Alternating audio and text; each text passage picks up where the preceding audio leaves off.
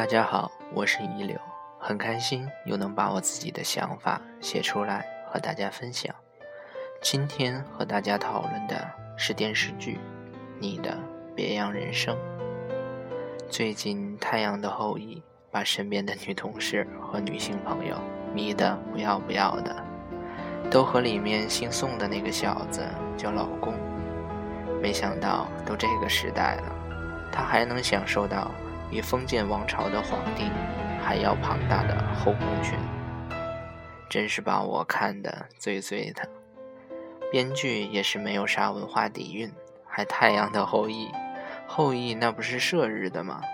我乍一看还以为是决斗的动作片呢，结果是文艺的暖男爱情片哎，我这么说是不是闯祸了？宋仲基的粉丝还不喷死我？你说我怕吗？我当然不怕了，不是我有尿性，是因为根本就没有人听我的博客。啊，好了，等一会儿我把脸捡起来，没人听我播，我还挺开心的，在这儿叭叭的讲呢。这些都是开玩笑了，接下来正经一点，我可是一个一本正经的人。今天和大家探讨的就是你一定很熟悉的电视剧。貌似从电视机出来的时候，就有电视剧这么一个伟大的东西存在了。从此，这个就成了人们茶余饭后打发时间最好的消遣了。随着生活水平的提高和对文化娱乐生活的要求，在网络便捷的今天。各种各样的剧更是比比皆是，什么救世主的美剧、醇厚的英剧，让女人们如痴如醉的韩剧，还有更多的大妈们乐此不疲的家庭剧。毫无疑问，电视剧这东西一定是来源于生活而高于生活的，必然是有许多的虚构和意象。那作为认知十分健全的我们，为什么还看得这么痴迷，不知不觉地当了真呢？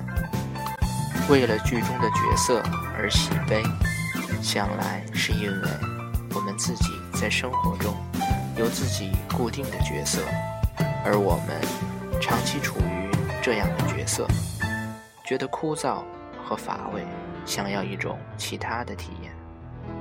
而由于很多现实的因素，使我们难以实现这种改变，所以电视剧这种低成本的沉浸式的体验，就成了我们性价比最高的选择。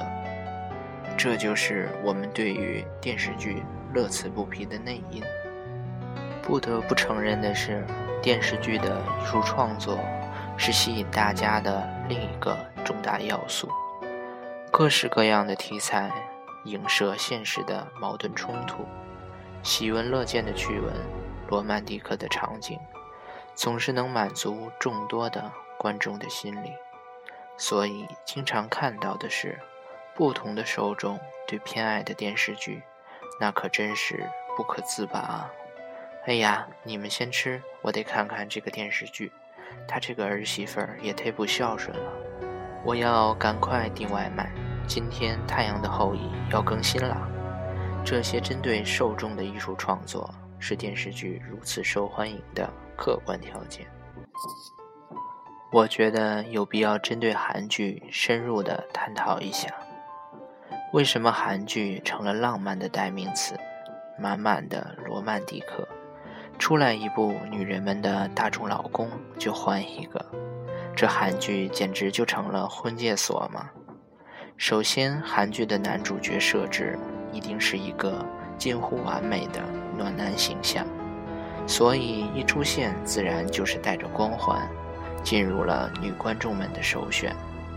还有就是韩剧的爱情设定，大都是得不到或者要死掉，正是因为不容易，所以显得格外的浪漫。这也正是张爱玲所说的“朱砂痣”。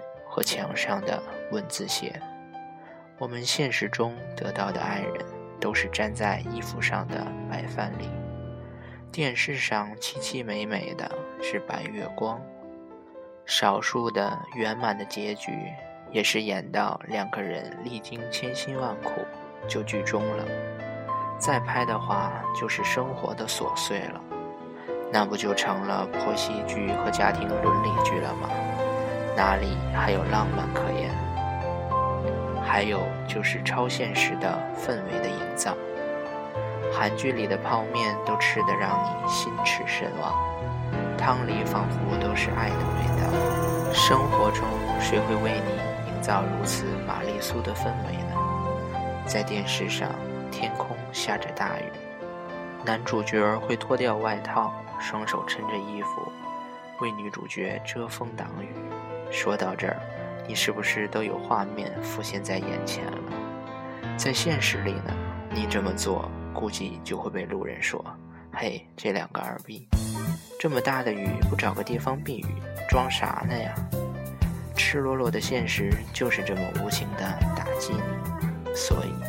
浪漫是属于平庸的，看韩剧可以精神上意淫一下，但是一定要和现实分开，不然就是自己和自己矫情了。